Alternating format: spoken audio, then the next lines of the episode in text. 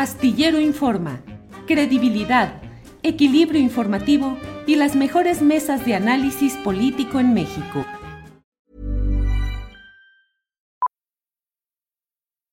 Millions of people have lost weight with personalized plans from Noom, like Evan, who can't stand salads and still lost 50 pounds.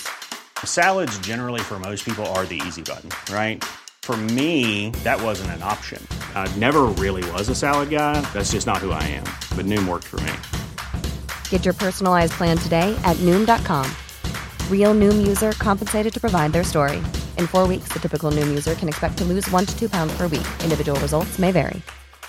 Hey, it's Ryan Reynolds, and I'm here with Keith, co star of my upcoming film, If, only in theaters, May 17th. Do you want to tell people the big news? All right, I'll do it. Sign up now and you'll get unlimited for $15 a month in six months of Paramount Plus Essential Plan on us. Mintmobile.com slash switch. Upfront payment of $45 equivalent to $15 per month. Unlimited over 40 gigabytes per month. Face lower speeds. Videos at 480p. Active Mint customers by 531.24 get six months of Paramount Plus Essential Plan. Auto renews after six months. Offer ends May 31st, 2024. Separate Paramount Plus registration required. Terms and conditions apply if rated PG. Arturo Cano, Arturo Cano, Juan Becerra, Alberto Nájar, todos listos y puestos para esta sesión. Arturo, buenas tardes. Buenas tardes, Julio, Alberto, Juan, ¿cómo están? Eh, Muchas gracias a todas las personas que nos acompañan. Gracias. eh, Juan Becerra Costa, buenas tardes. Muy buenas tardes, querido Julio. Abrazo a Arturo, a Alberto, a Adriana también y pues a todos los que nos están acompañando, agradecerles y que llamen a toda su gente porque, uy, se está poniendo bien bueno todo esto. Eso, muy bien, Juan. Alberto Nájar, buenas tardes. Buenas tardes, Julio, Arturo, Juan, y a todos los- que nos acompañan. Y sí, como dice Juan, casi casi decirle, mamá, préndele YouTube que estoy con Julio Hernández. órale, órale. Muy bien, antes de avanzar, déjenme dar las gracias a Marisela Macías Arreola, que nos ha enviado un apoyo económico importante y nos dice desde Barra de Navidad, Jalisco, municipio de Cihuatán, donde sufrimos la mala administración de Movimiento Ciudadano. También a Rafael Gómez Nieto, que igualmente nos ha hecho un depósito eh, que agradecemos mucho. Gracias a todos ustedes. Y bueno, vamos ya con esta mesa. Y Alberto Nájar, ¿qué nos dices respecto a lo que ha sucedido en este tema del martes del jaguar? Donde yo no sé cuál sea la opinión de ustedes, pero yo la verdad disfruté ayer, más allá de lo que pensemos y opinemos de la carrera política de Laida Sansores, la verdad yo la vi ayer feliz de la vida como conductora de un programa de variedades, pues la verdad interesante como fenómeno de comunicación política. ¿Qué opinas, Alberto Nájar, de, de ese programa, de la conducción de la gobernadora de Campeche y del nuevo audio de Alito Moreno que habla incluso de sus brothers, de sus brothers periodistas? Alberto. Pues mira, sí fue el show cómico, mágico, musical de, de este martes, la verdad. Eh, eh, me parece a mí que el Águila Sansores decidió, bueno, no la tuvo muy complicada, simple y sencillamente es mucho más redituable, el, o era mucho más redituable mantener la decisión de dar a conocer esos audios que finalmente se dieron, hicieron públicos anoche, que y arriesgarse a eh, alguna eventual sanción o algún problema legal por eh, haber eh, aparentemente violentado un amparo que habría que obtuvo eh, Alejandro Moreno Alito, el presidente del PRI. Supongo que su equipo legal habrá revisado la, eh, ese tipo de, de, documento, habrá revisado con lupa, eso se, se podría esperar, eh, a, bajo qué propósito se estaba amparando Alito Moreno y por eso se tomó la determinación de seguir, o finalmente, pues muy al estilo de Laida Sansores, pues finalmente decidió seguirse por la libre y hacer públicos estos audios. Al final del día, lo que nos demuestra eh, esta, nuevo, esta nueva revelación, pues es que cada, cada vez más eh, Alito Moreno merece estar en, la presidencia de ese partido, porque cada vez más, cada martes, se revela que cumple perfectamente el perfil eh, que tiene ese instituto político. Alito Moreno es ahora un resumen de lo que fue en su momento el Partido Revolucionario Institucional, todo lo que se le cuestionó por décadas, todo lo malo todo lo negativo que acumuló durante décadas de, gobierno en México, bueno, pues queda resumido en este personaje que por eso digo que está muy ad hoc para ocupar la presidencia del de, el PRI. Y me parece muy lamentable el contenido de este nuevo audio. Eh, más allá de que pues Joaquín López Dóriga, Ciro Gómez Leiva y los compañeros de proceso pues tendrán que dar alguna respuesta si lo deciden así. Yo no he revisado, lo confieso, si ya hay más allá de alguna reacción. Em, pues a mí me, parece que es un reflejo muy claro de esa relación que ha existido durante mucho tiempo entre los medios de comunicación mexicanos y el poder. Eh, queda muy desnudado justamente cómo se dio durante mucho tiempo estos vínculos, estas, estas formas de, entender y hacer el periodismo por parte de algunos eh, comunicadores, algunos periodistas y medios de, comunicación, y es un reflejo clarísimo del origen de muchos de ellos que nacieron por y para el poder eh, político en primero y ya es últimamente también poder empresarial pues sí, muy lamentable la, revelación que hace. Eh, no tengo razones para no creerle a Lito Moreno, tampoco tengo razones para, para, para creer que, está, eh, que es algo que, no, vamos, que, no es real, pues, eh, como también tengo la certeza de que pues finalmente tendrán algo que decir los, los compañeros que han sido mencionados. Más allá de eso, pues pues es una muestra del declive, la, arena pantanosa, cada vez se mete la política mexicana y pues habrá que ver, a ver hasta dónde aguanta este show cómico, mágico, musical, que yo por momentos con las revelaciones de hace unos días pensé que pues habría que cambiarle eh, el nombre o la forma de definirlo de Carabina de Ambrosio, a lo mejor a la hora pico, no sé. De todo hay ahí, Alberto Nájar. Juan Becerra Costa, pues vaya que al menos en la manera como fue planteado este audio, es decir, eh, a reserva de que sea verídico y que no esté editado, pero bueno, lo que ahí se plantea es eh, congruente con la manera que hasta ahora se ha ido exhibiendo de esa forma de alito de entender el ejercicio político como una serie de maledicencias y de actitudes de abuso de poder excesivo y ahora con expresiones de sus brothers, entre los cuales incluyó, dijo él, a los dueños de proceso, a Carlos Marín, a Ciro Gómez Leiva, a mm, Rafael Cardona, Antonio Navalón, y luego en otro giro, pero también eh, su llegue eh, de cómo moderar o domesticar o aplacar a Joaquín López Dóriga. ¿Qué opinas de lo ahí dicho, Juan Becerra Costa?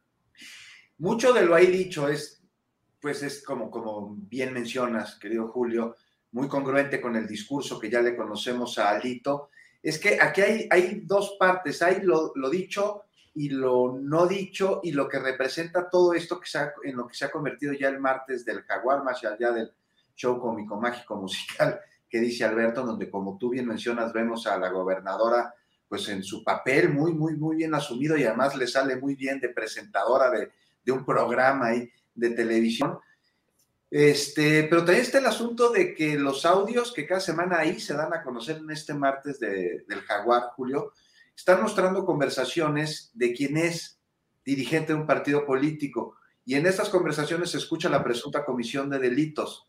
Entonces, por lo tanto, me parece que su difusión es de interés público y que no debe ser censurada, algo que se está intentando hacer. Vemos el amparo que habría conseguido Alito y es que, bueno, el amparo, no sé si están de acuerdo, ya muchas veces en México parece haber dejado de ser un instrumento para evitar una arbitrariedad por parte de la autoridad a un instrumento que busca pues la impunidad. Y este, más allá de que el gobierno de Campeche no acusó de recibo, no recibió la notificación antes de la emisión del martes del jaguar, pues Alito chantajea y habla sobre una guerra de odio en su contra, que dice que no lo va a quebrar porque sí ya lo publicó en su Twitter. Y, ¿sabes qué? Sí, Julio, sí hay odio, este, pero ello no demerita que también existan delitos y prácticas deleznables por parte suya, este, y que se están dando a conocer. Y por más que intenten ahí tirar la transmisión del martes del Jaguar, de impedir la difusión de estos audios, este, que ahí en el martes del Jaguar se van a conocer, este, intentan hacerlo a través de herramientas jurídicas también, pues nos siguen llegando, cada semana y nos tienen aquí los miércoles a nosotros hablando de ellos y a casi toda la República. Pero sobre todo es que nos tiene con los ojos abiertos ante tanta podredumbre emanada de un solo sujeto que en sí solo personifica al colectivo priista de ayer, de hoy y de siempre. Entonces, pues es como Alito el Frankenstein del PRI, ¿no? El monstruo que crearon y también yo podría decir incluso que algo así como su anticristo, ¿no? Una persona que se hace pasar como su Dios todopoderoso para gobernarlos este, que persigue a sus detractores para aniquilarlos y que va a terminar siendo enviado a ese lago de fuego y con ello va a enterrar al partido que en su decadencia lo sigue teniendo como dirigente. Por sea, qué tan amolado no está el PRI que en su interior hay, por la razón que sea, quienes quieren mantener a Lito como dirigente y al mismo tiempo hay vacas sagradas, exgobernadores, exdirigentes revolucionarios e institucionales que quieren sacar a Lito y nomás parece que no pueden. Entonces, pues no tengo aquí la menor duda en que la fortaleza de Alito es justo la debilidad del priismo. Y ya para acabar, Julio, sobre, sobre los audios de ayer, bueno, pues, ¿qué, vimos ahí? O sea, de entrada, violencia contra periodistas. Sí la sigue habiendo, está clarísimo, ¿no? No desde Palacio Nacional, pero sí desde los mismos que desde ahí la institucionalizaron bajo los colores del PRI.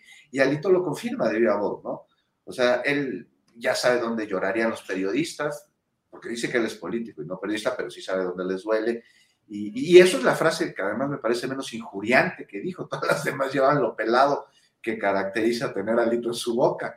O sea, ya decías tú a Rafa Cardona, López Dóriga, Navalona, Ciro, sus brothers, también a los dueños de proceso. Y bueno, creo que finalmente todos oímos lo que dijo y que por más que tengamos bastante claro quién es Alito, qué representa y a quién representa, pues no nos deja de sorprender la podredumbre en la que está metido, con la que opera y con lo que es y representa este, pues todo esto que está a su alrededor. Entonces sí, finalmente, venganza política, persecución, posiblemente, pero nada de ello invalida el que Alito es un presunto delincuente y que estos audios tienen que llegar a consecuencias legales derivadas de investigaciones que estos mismos audios justifican que se lleven a cabo, Julio. Gracias, Juan Becerra Costa. Arturo Cano, Em, el articulista y escritor y periodista Jorge Cepeda Patterson escribió una columna en la que dice algo así como avísenle a, a Laida o algo así, donde dice, hombre, avísenle a Laida que no se le pase la mano con tanta exhibición de Alito, porque en una de esas las circunstancias lo van a hacer renunciar a Alito Moreno y hoy es el mejor aliado contra el PRI y a favor de otro tipo de causas como las de Morena. ¿Cómo ves esta evolución?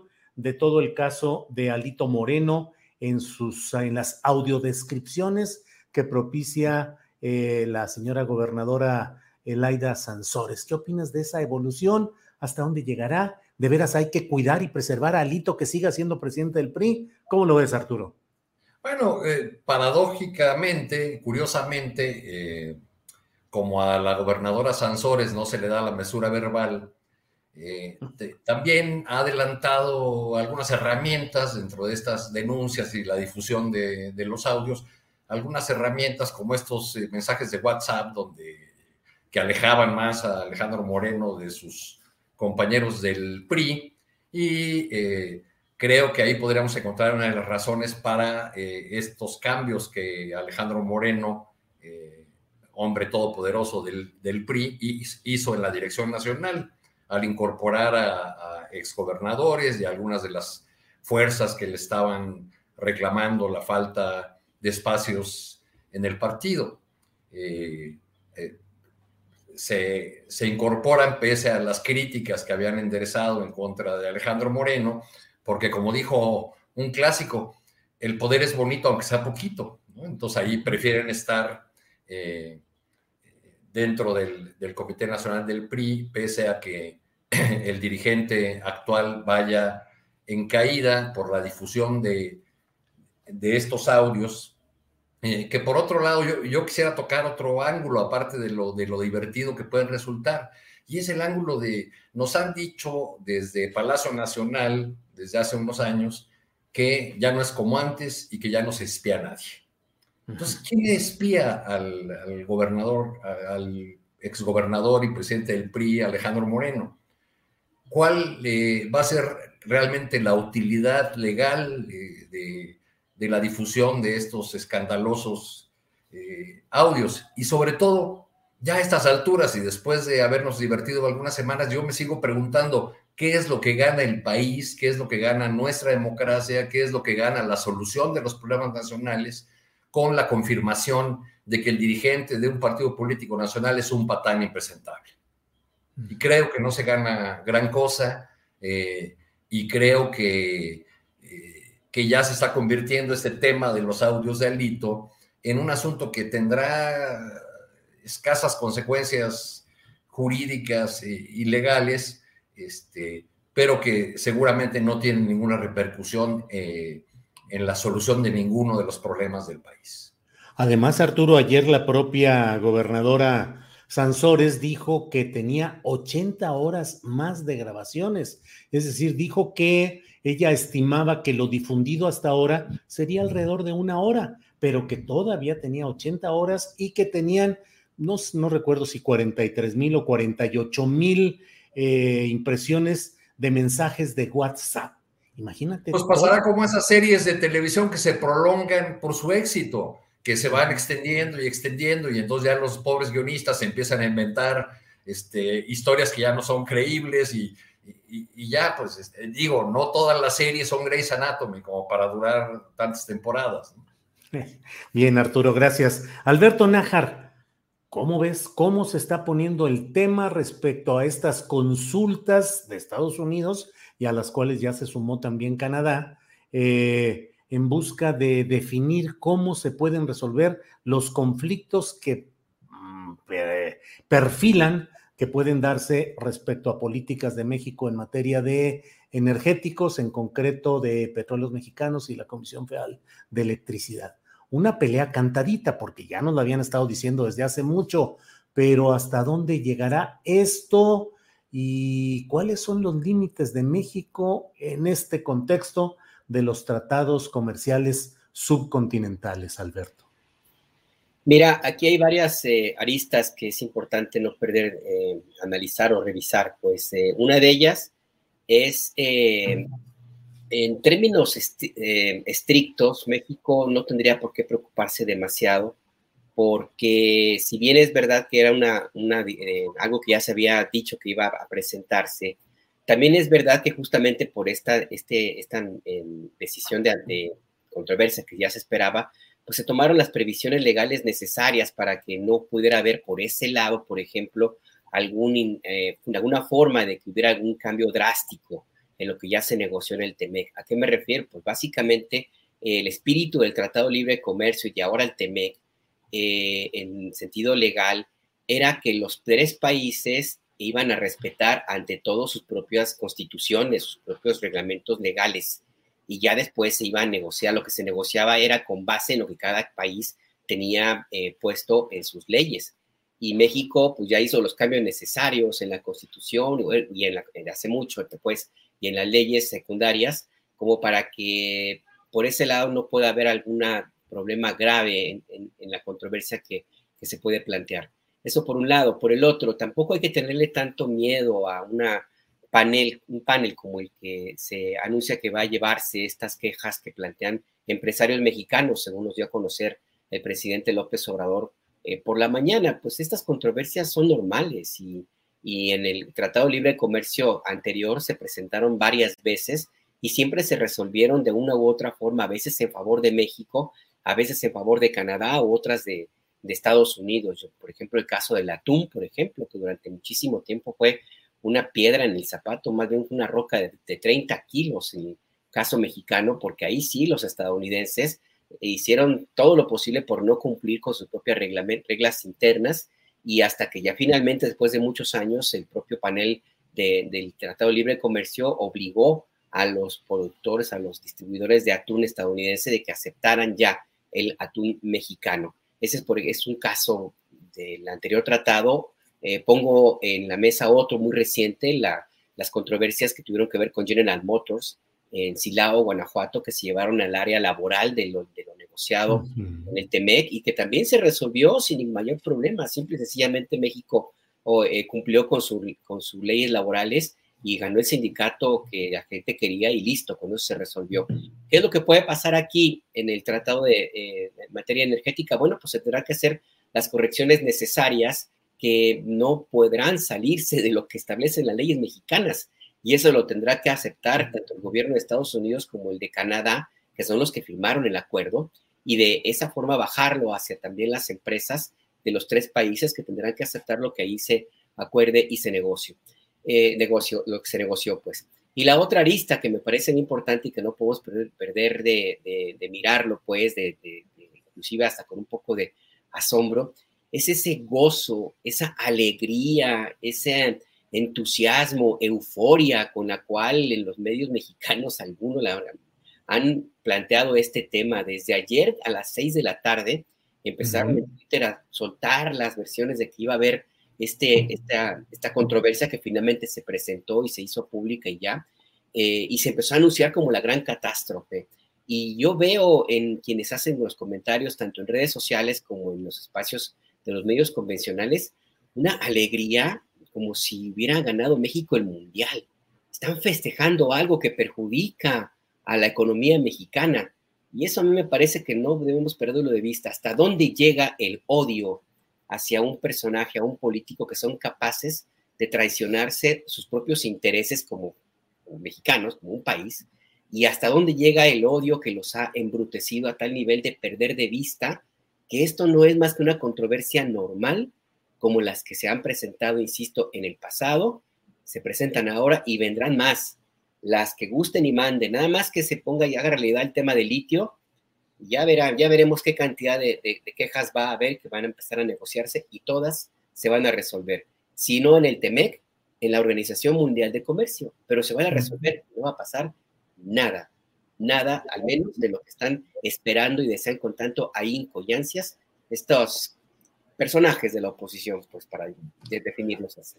Gracias, Alberto. Eh, Juan Becerra Costa, ¿cómo ves el tema de... Mm, eh, este arribo podría ser como a una fase de lo judicial en el proceso político llamado cuarta transformación. Es decir, hoy se está entrando a un nivel en el cual hay, va a haber litigio fuerte en la Corte respecto a la seguridad nacional o no del tren Maya y las impugnaciones que ahí se hagan. Hay otro aspecto judicial respecto a la venta de energía en exclusiva a ciertos, eh, eh, a, ámbitos eh, estatales y se pide o se ha resuelto en una primera instancia que no sea de esta manera, que no haya un monopolio estatal en estos temas. Y ahora el litigio en el terreno del TEMEC, si es que avanzan estas consultas que se han planteado. Pareciera que para el fin de año pues eh, parte de la estrategia de los adversarios o los contrarios a la política del presidente López Obrador sea el pasar por los tribunales y por el ámbito judicial. ¿Qué opinas, Juan? Pues el lawfare, querido. Lawfare, pues sí. Exactamente una de las herramientas que más se utilizan desde la derecha con fines golpistas. Lo hemos visto en muchísimos países. Tienen dos herramientas que son muy, muy, muy este, utilizadas en, en tiempos recientes, que es la infodemia este, todos los ataques mediáticos, la comunicación política y el lawfare, ¿no? Y pues aquí estamos, ¿de qué estamos hablando justo, Julio? Pues, pues de consultas. O sea, es que, ¿por, qué viene el, el, lawfare? Porque se están atentando contra intereses muy añejos y muy jugosos y no están acostumbrados y de ninguna manera piensan perder a la gallina de los huevos de oro y van a acudir a todo aquel elemento que les este, pueda dar la posibilidad de no perder esto o ya, en segundo lugar, de atrasar el que dejen de gozar de estos privilegios. Entonces, estamos hablando aquí, ya más específicamente, de consultas relacionadas, pues estas, algunas medidas, ¿no? Que México este, ha puesto para evitar que se afecten intereses este, nacionales y con esto está eh, afectando intereses de empresas estadounidenses con respecto a la energía producida este, a favor de la Comisión Federal de Electricidad, también de Pemex. Es decir, están preocupados nuestros vecinos del norte sobre los cambios en, políticas energéticas de nuestro país, con lo que se busca de este lado, pues la soberanía energética y dejar atrás aquel entreguismo que con sus respectivos moches tanto se dio. Sí, preocupados por lo que llaman inconsistencias, así le llaman, de México con sus compromisos con el TEMEC. Pero aquí lo que está detrás, sin duda, es el verdadero poder en Estados Unidos, que es el dinero, las empresas, el, el gran capital, Julio. Y las empresas de allá acusan de un trato injusto por parte del gobierno de México, cuando claro está que el trato injusto fue al revés durante demasiado tiempo, bajo la venia del entonces gobierno de México. No hay que ocultarlo, ¿no? Y que los cambios en la política este, energética de México están afectando a los intereses económicos norteamericanos. Y dos dicen que, que con esto se está inhibiendo la, la inversión en energías limpias. Y bueno, pues ya con ese chantaje, ¿no? De que es que las energías limpias estamos entrando en el discurso hipócrita gabacho porque hay que ver allá qué tanto invierten ellos y qué tanto les representa, ya no solo en el consumo de energía, sino en emisión de contaminantes, siendo Estados Unidos uno de los países que mayor contaminan por energías fósiles y México de los que menos. Yo les pregunto, ¿ya vieron ustedes las filas de Teslas parados en las gasolineras? Porque hay que echarles gasolina.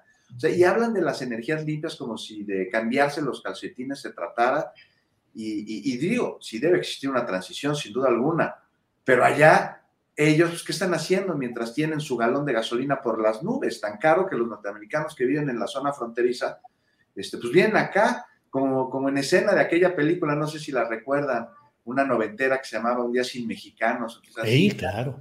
Buenísima. Pues ya vienen así a cargar gasolina aquí porque les es más barato.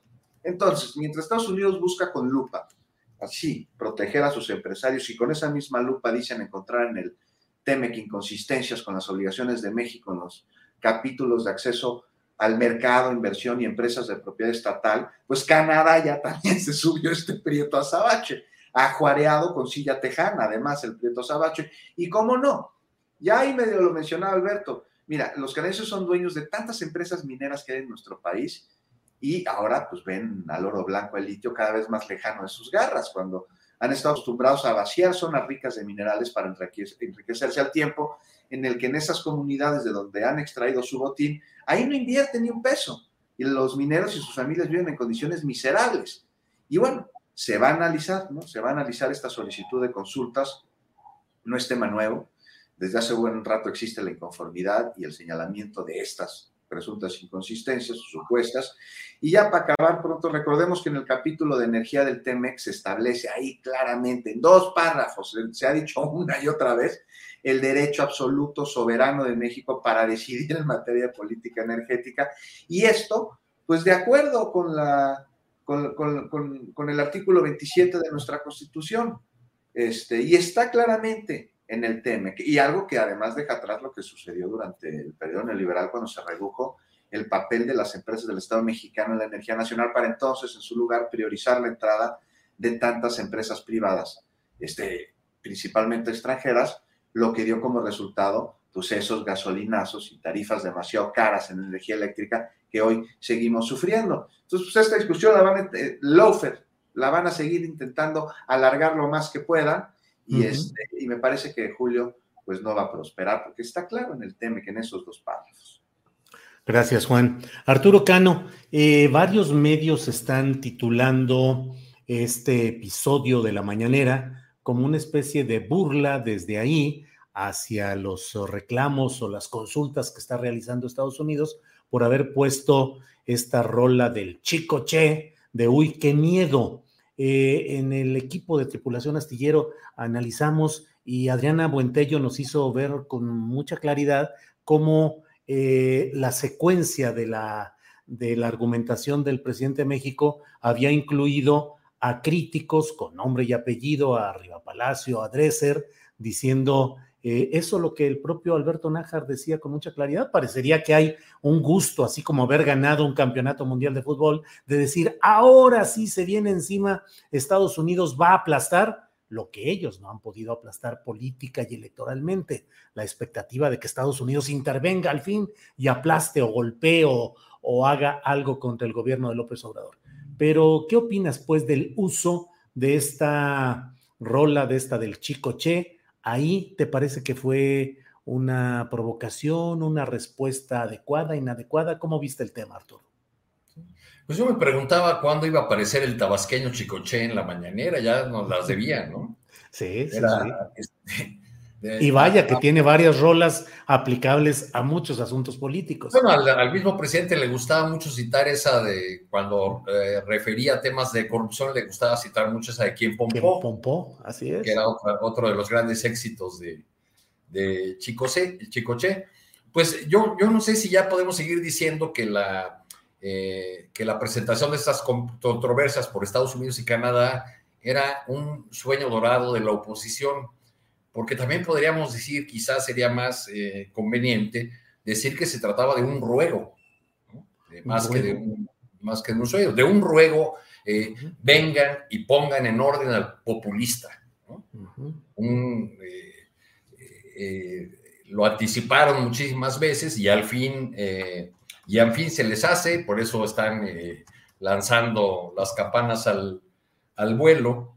Este, pero creo que independientemente de, cómo lo eh, manejen algunos medios, de algunos eh, opinadores que adversan ya de manera sistemática al, presidente, estas controversias sí, eh, desde mi punto de vista, sí marcan un punto de inflexión en lo que va a ser la confrontación política que veremos en adelante digamos, vienen a, coronar toda una serie de, procesos que hemos vivido en estos años, en los cuales a través de las leyes, eh, eh, de los instrumentos jurídicos, se trata de, frenar eh, obras, que, obras o acciones que son muy importantes para el gobierno. En este caso, pues las controversias de, los socios comerciales van directamente a uno de los ejes o a uno de los centros de, de interés mayor del, gobierno actual, que es el tema de la soberanía energética, de la, esta promesa de, de la autosuficiencia energética. Pero no solamente este asunto tiene ocupados a una buena parte de los funcionarios en posiciones claves en el gabinete del presidente López Obrador. Eh, eh, el costo de esta confrontación es que una buena parte de los, eh, de los funcionarios tienen eh, o están ahora eh, distraídos o ocupados o teniendo que atender o en algunos casos hasta paralizados por estas controversias, como lo vemos en los casos del tren Maya, como lo, hemos eh, visto en las resoluciones judiciales contra la ley de la industria eléctrica y su reforma, como lo vemos en el tema de las calificadoras o de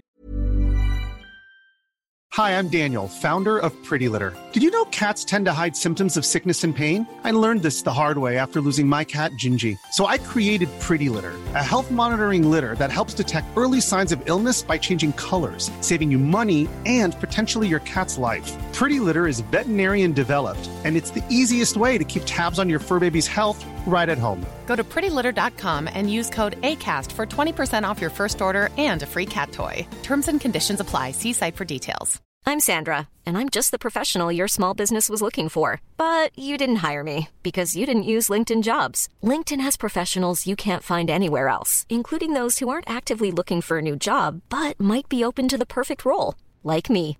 In a given month, over 70% of LinkedIn users don't visit other leading job sites. So if you're not looking on LinkedIn, you'll miss out on great candidates like Sandra. Start hiring professionals like a professional. Post your free job on linkedin.com/people today.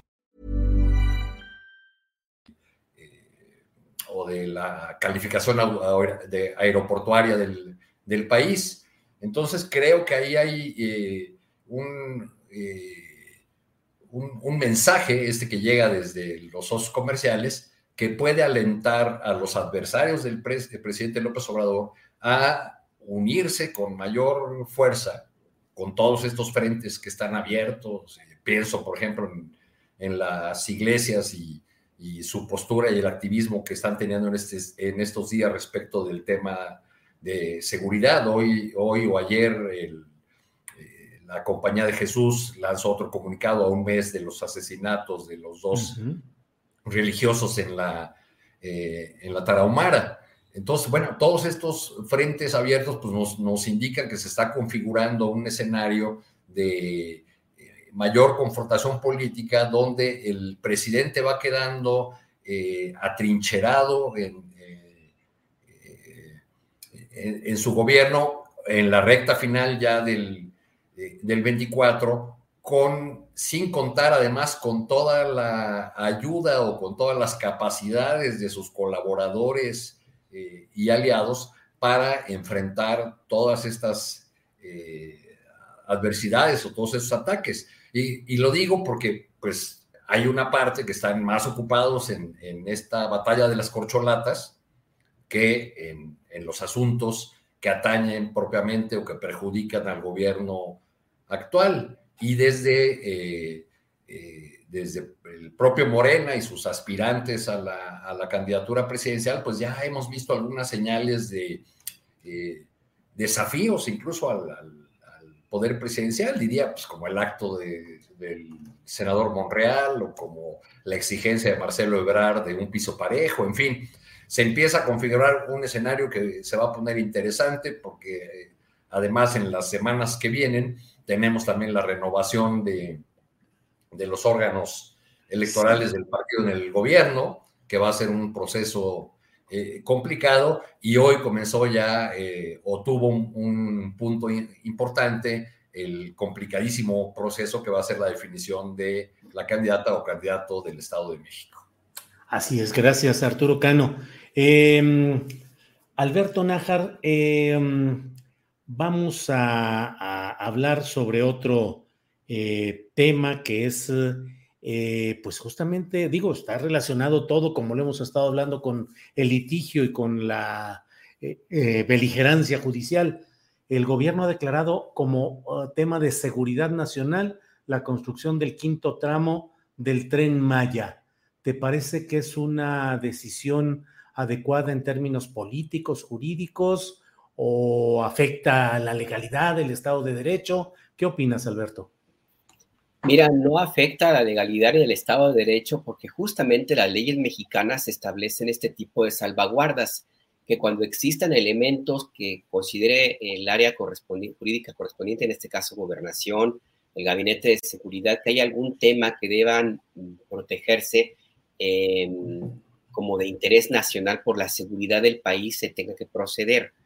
Em, a mí me parece, tal vez pudiera ser para algunos una exageración el que se decrete que esta construcción del tren Maya o esta parte del tren Maya sea un asunto de interés nacional, es decir, que, pues, se ponga en riesgo pues, la estabilidad del gobierno, la estabilidad de, del país completo, como sería en sentido muy, muy, muy estricto una definición de esta naturaleza.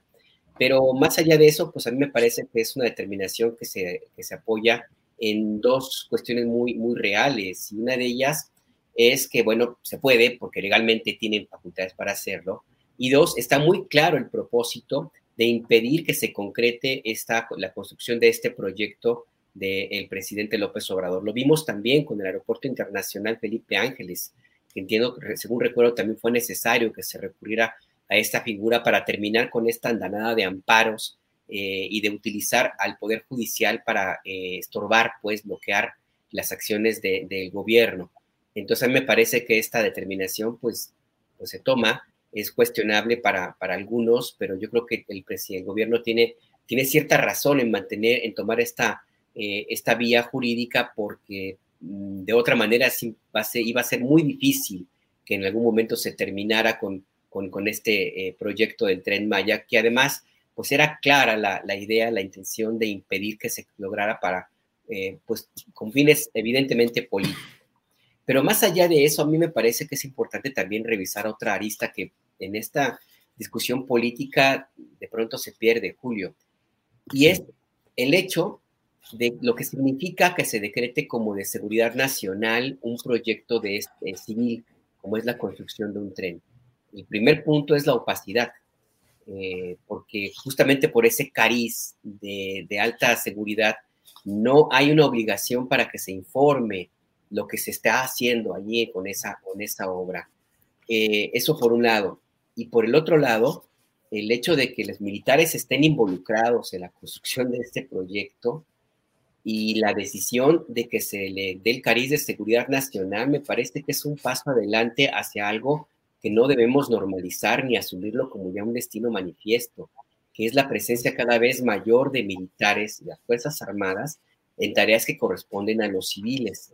Eh, y esto que vemos con el tren Maya es una llamada de, atención porque yo insisto, no me parece la mejor receta que las Fuerzas Armadas de cualquier país se hagan cargo de tareas prioritarias como es la movilidad ciudadana, que finalmente eso es un tren, como ya se está haciendo cargo eh, de la supervisión de las mercancías del comercio exterior, eh, como es el caso de la revisión que hacen o del encargo que se le hizo a las Fuerzas Armadas de las aduanas ni tampoco de la revisión migratoria, como, como, ocurre con el Plan de Migración y Desarrollo de las Fronteras Norte y Sur, donde eh, todas las Fuerzas Armadas, hasta la Fuerza Aérea, participan con cerca de 29 mil elementos que cada mes vigilan las dos fronteras, la sur para que no entren los migrantes y la norte para que no se vayan a Estados Unidos, ni tampoco la supervisión y el encargo del tema de los aeropuertos. Esta militarización de la vida civil me parece peligrosa y esto, pues nada más revisar lo que ha ocurrido en otros países, pues para ver, como para entender que la receta no necesariamente es la mejor. Con esto termino. De nuevo, funcionaría con un presidente con la fuerza que tiene López Obrador, pero él se va en septiembre del 24 y la que venga o el que venga no va a recibir por osmosis el respaldo y apoyo ciego que tienen, bueno, el respaldo y apoyo que tienen ahora las Fuerzas Armadas hacia el presidente López Obrador. Alberto, gracias. Eh, Juan Becerra, en este contexto del tren Maya y la seguridad nacional y los militares, ¿qué opinas en parte a lo que dice el propio Alberto Nájar? Eh, ¿Qué pasará después? ¿Cuáles son los riesgos? ¿Qué opinas de esta decisión de decretar como seguridad nacional el tren Maya que implica uso de enormes cantidades del erario para tareas de construcción que quedarían así eh, sustraídas al escrutinio natural de las obras civiles y también los riesgos de que quien quede más adelante no tenga la misma visión ni el mismo eh, control político de las Fuerzas Armadas como hoy parece ser con el caso del presidente López Obrador. Juan. Pues por eso la urgencia de que estas obras se lleven a cabo en tiempo y en forma durante este sexenio. Es que si no, ¿quién las hace? Estoy de acuerdo con lo que dice Alberto al 100%, pero también hay que ver que si no son ellos quienes lleven a cabo estas obras, como sucedió en el aeropuerto Felipe Ángeles, entonces ¿quién y a qué costo? Ya vimos que ese aeropuerto se construyó no solo en tiempo, sino además respetando el presupuesto, nada de gastos extraordinarios, a lo que estábamos acostumbrados. Y además se utilizaron los conocimientos, la infraestructura y las capacidades del el ejército para llevar a cabo este tipo de obras, algo que pues, no estaba en sus funciones, aunque sí en sus atribuciones, pues está está claramente, pero no en sus funciones a las que estamos acostumbrados y que sí, si llega alguien después, eh, pues habríamos de ver si tiene esta fortaleza y esta relación con las Fuerzas Armadas de nuestro país. Por eso urge que se acaben. Por eso urge que, a través de las Fuerzas Armadas se construyan las bases y los cimientos de lo que esta transformación requiere para que después se siga avanzando. Y la hora del tren Maya es asunto de seguridad nacional. Muchos se preguntan el por qué. La pregunta surge, me parece, pues debido ahí a un significado, ¿no? Julio, no estás de acuerdo que existe sobre este concepto. que Se puede tener, y es que lo vemos como algo de manera implícita con rifles, con armas, con inteligencia militar, con aviones de guerra, espionaje, en fin, todo lo que esperaríamos ver en una película gabacha de esas que, que, son muy palomeras, que incluso hasta podría llamarse así, ¿no? Seguridad nacional. Y no, la seguridad nacional no solo es eso. De hecho, hay asuntos que son de mayor de importancia y urgencia, como por ejemplo los recursos naturales.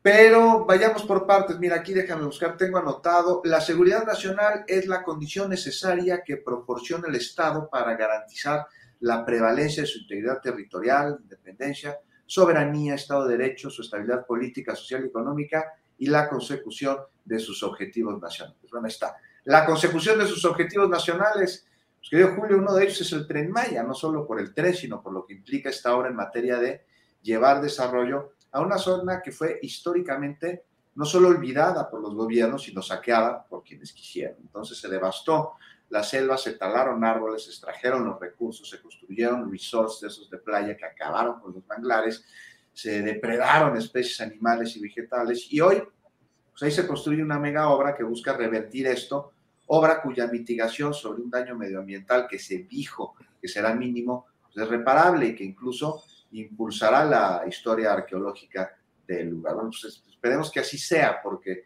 si bien esta obra no solo es positiva, sino necesaria, pues espera que la mitigación a ella también se escuche este, y se proteja con ella a las comunidades de la zona. No, no a los pseudoambientalistas, ¿no? Esos no, esos que desde Los Ángeles hablan de un lugar que no conocen, este, porque pues, no se escae, esos son unos paleros, algunos incluso con buenas intenciones, pero algo de ignorancia, que han sido manipulados por esas organizaciones depredadoras y desestabilizadoras que se disfrazan de activismo y que encantan con lugares comunes a progres que ahí andan buscando su lugar en el mundo.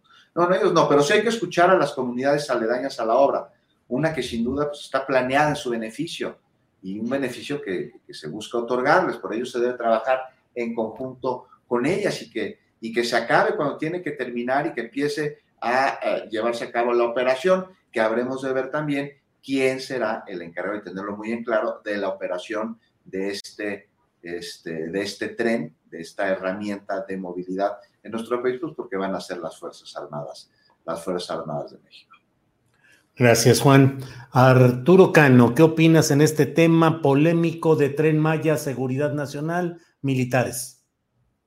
Pues que es mucho estirar la liga, decir que es un tema de seguridad nacional, o sea, basta leer el, artículo relativo para darnos cuenta que, pues, eh, dónde están los supuestos de defender la integridad territorial o la soberanía, en fin, pues en otros gobiernos ha sido utilizado, eh, en el sexenio de Peña Nieto, por ejemplo, se usó, la misma herramienta para, por ejemplo, para adquisiciones, ¿no? Para, para compras que no querían los peñistas que estuvieran bajo el escrutinio público, entonces se usó ese argumento para, para creo recordar que, por ejemplo, para la compra de equipos de seguridad, para las fuerzas de seguridad, entonces me parece que ahí hay una, eh, digamos, una, una, salida que fue la última que encontró el, gobierno en este afán de, del presidente López Obrador, que ya, del que ya hemos hablado muchas veces en esta mesa, de esta prisa, esta urgencia, esta eh, manera que ha tenido de ir apretando y apretando las, las tuercas a las empresas que están construyendo los otros tramos, eh, todos los cambios que ha habido en este, que ha sido el resultado el más complicado, el tramo 5, porque si ustedes recuerdan, eh, se, se dijo en primera instancia que sería un tramo elevado, que habría un tramo elevado de Cancún a Playa del Carmen, o no me acuerdo si hasta Tulum. En fin, ha habido, eh, se han ido dando varios cambios en el, en el trazo, nunca lo suficientemente explicados. Este, hay eh, eh, efectivamente algunos intereses de, por supuesto, de, la alianza opositora y también intereses económicos que se oponen a esta obra, que, se disfrazan eh, de una preocupación ecológica a sus intereses, pero también hay en el movimiento de oposición al tren Maya eh, personas muy respetables, eh, ambientalistas de adeveras, a, a las que el presidente llama pseudoambientalistas, que llevan muchos años trabajando en el territorio, gente que vive incluso en, en Roo, que vive en las comunidades, que desde ahí está alertando sobre los riesgos de, la, eh, de este tramo eh, para la fauna, para la flora. Entonces, creo que pues, ese debate ya está demasiado polarizado, que hay poco espacio para, mm, para la discusión, pero que ahí van a quedar las, las evidencias de, por ejemplo, del análisis que, grupos de ambientalistas serios hace unas semanas vi, eh, una mesa redonda donde analizaron la, manifestación de impacto ambiental y mostraron todas sus inconsistencias y no identifico entre ellos sino a personajes que han estado comprometidos durante muchos años con eh, las comunidades, con la defensa del medio ambiente y también con el desarrollo de, esos lugares que, eh, que no necesariamente, digo, nos vamos a llamar pseudocafetaleros, a los pequeños productores de café que le reclaman al presidente el apoyo a Nestlé? Claro, claro, que es otro tema igual de complicado, el de, de la Nestlé. cafetaleros que tienen una o dos hectáreas. Que son eh, eh, víctimas de los acaparadores, a los que Nestlé, ese gigante mundial de los alimentos, les compra en una bicoca su, producto. Bueno, pues ese es... Eh, no creo que a esos pequeños cafetaleros podamos endilgarles esas etiquetas que de manera injusta, me parece, se les aplican desde, eh, desde el poder presidencial.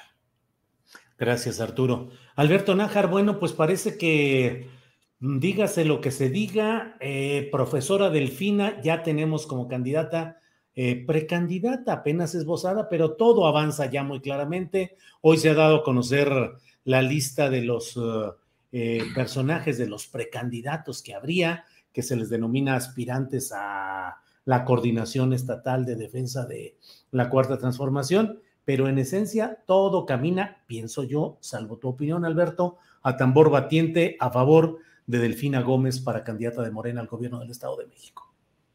Sí, yo también creo que Delfina, pues hoy recibió un respaldo importante. Yo no sé si realmente hubo una encuesta y si la encuesta se hizo, una, cuánto costó, con quién, cuánto. Dicen que fueron 1.200 llamadas telefónicas en las que se preguntó la opinión a los, a los que encuestados sobre el conocimiento y no sé qué otras preguntas habrán hecho, pero sobre todo el conocimiento de 68 precandidatos.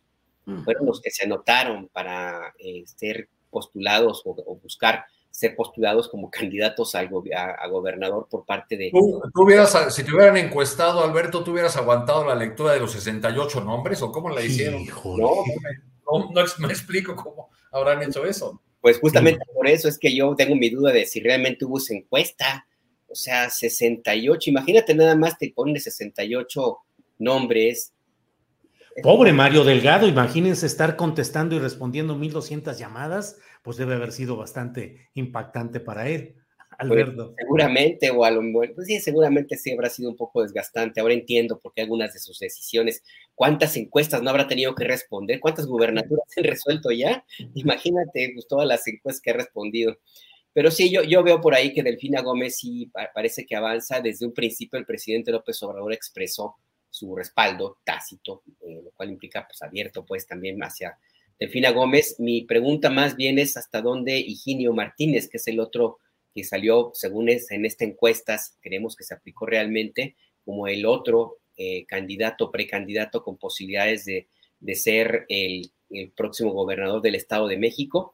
Yo no sé hasta qué punto eh, Higinio Martínez está dispuesto a disciplinarse si es que se mantiene esta, lo que hasta ahora parece decisión desde Palacio Nacional de que sea Delfina Gómez la candidata al gobierno del Estado de México y no sé hasta dónde Delfina Gómez y quienes la respalden estén dispuestas a la negociación y ceder lo que tengan que ceder para conseguir el apoyo de Higinio. Yo creo que ahí eh, Arturo y Juan pueden tener, y tú mismo, Julio, una mayor respuesta a la que yo eh, podría tener, hasta dónde realmente Higinio Martínez sería o no el fiel de la balanza para un eventual triunfo de Delfina en las elecciones de 2023, si realmente lo necesita hasta dónde, cuánto, cómo y, qué papel jugó en la elección anterior. Pero por lo pronto ahora, pues ahí está, esta encuesta con todos sus bemoles. Y sí, pues parece más bien una, un espaldarazo, al menos de Morena hasta ahorita, a Delfina Gómez, Julio. Gracias, Alberto. Juan Becerra Costa, en algunas entrevistas, pues la verdad es que Higinio Martínez, el otro aspirante eh, a, la, candidatura de Morena a la gubernatura y el virtual jefe político del grupo Texcoco, eh, pues se mantiene en una actitud que pareciera que de veras le está costando el aceptar que Delfina vaya a ser la candidata. ¿Crees que sea parte de la escenografía política que se da finalmente para luego negociar? ¿Habrá riesgos de ruptura o finalmente habrá final feliz con una candidatura unida? Horacio Duarte, Eugenio Martínez con Delfina Gómez. Ya sé que no tenemos bolita de adivinar, pero ¿qué, ¿qué opinas, Juan Becerra? Mira, yo creo que finalmente va a haber una historia feliz en la que va a haber alguien triste, querido Julio. Pero la historia. ¿Estás con el mazo dando o qué? Exactamente, la historia feliz es las que no se van a conocer. Y me parece que quien se tenga que cuadrar se va a terminar cuadrando este, a través de las este, medidas que se requieran, digamos, para ello. Aquí eh, esta elección implica muchísimo, porque al principio del sexenio del presidente López Obrador, y me acuerdo que lo discutíamos aquí, decíamos cómo hay simbolismos. Necesitamos todavía más acciones, porque empezó mucho con el simbolismo. El simbolismo del Estado de México es brutal, ¿no? Hablábamos hace rato de que Alito es el anticristo del PRI. Bueno, me parece que como señal del apocalipsis eh, revolucionario e institucional, pues uno de sus jinetes va a ser aquel que con la urna le arrebate el Estado de México al PRI, este terruño que han tenido de manera histórica, cuna de tantos grupos de poder que si repites tres veces su nombre, dicen los agoreros, se te aparece el innombrable. Así que cuidado con andar pronunciando la frase Grupo Tlacomulco.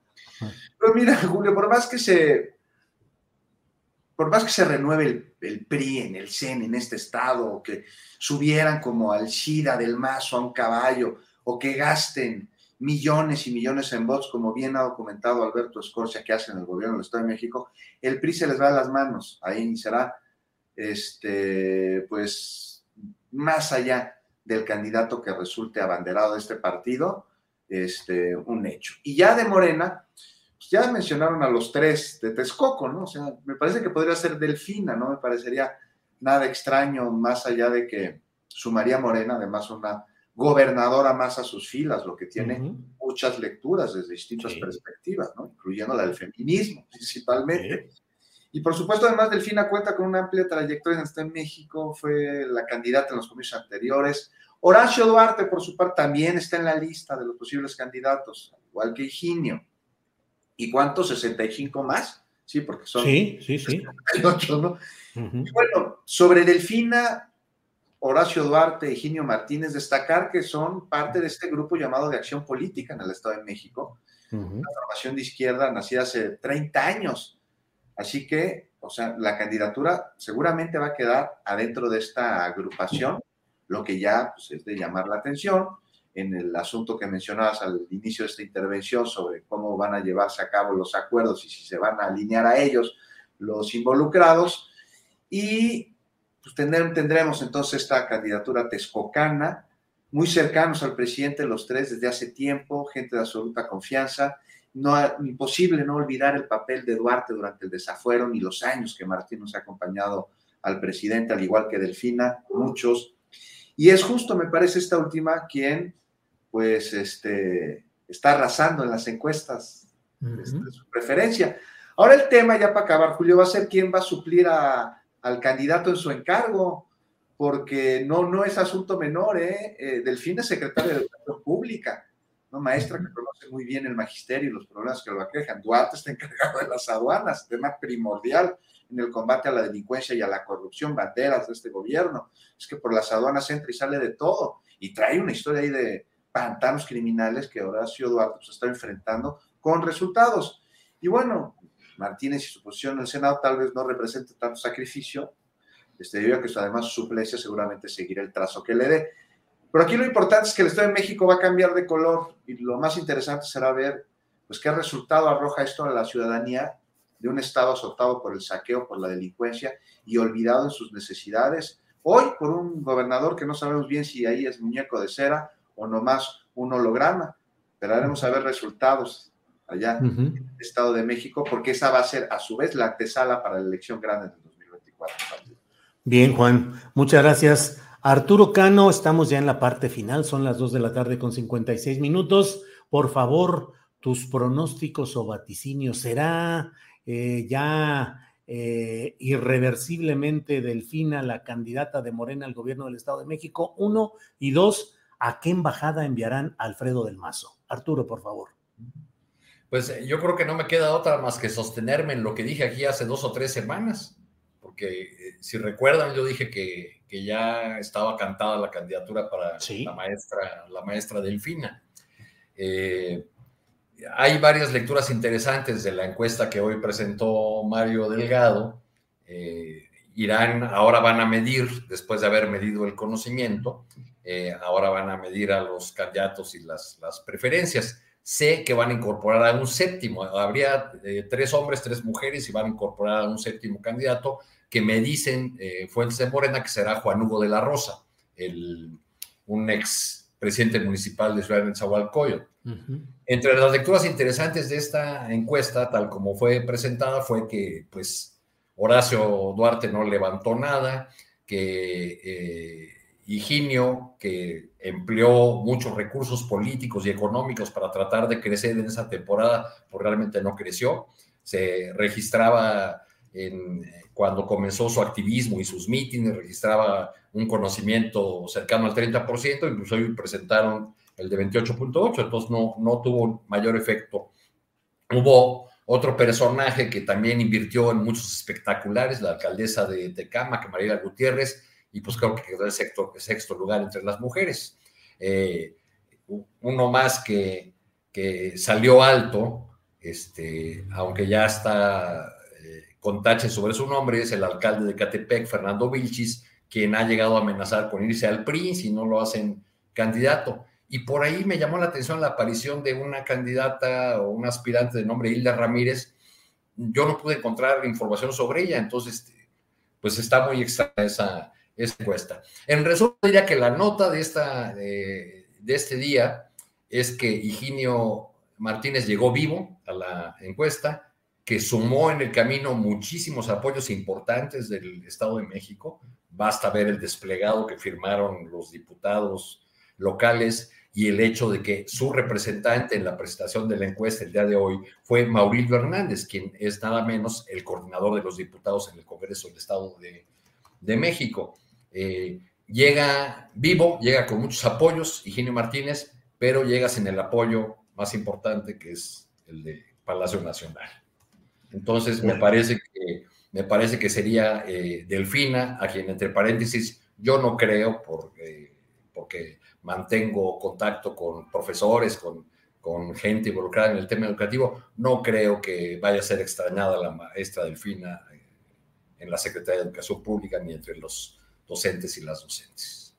Pues sí, que en general no ha habido eh, tristeza ni despedida con las golondrinas eh, o con una tristeza real ni cuando salió Esteban Moctezuma Barragán de la Secretaría de Educación y coincido en que pareciera que no hay tampoco eh, mucho que extrañar o que deplorar por la eventual salida de Delfina Gómez de la Secretaría de Educación Pública. Ella, la maestra, decidió nadar de muertito, tanto, tanto en su encargo como ahora en la definición de la candidatura, ¿no? No se le vio moverse, pero para nada.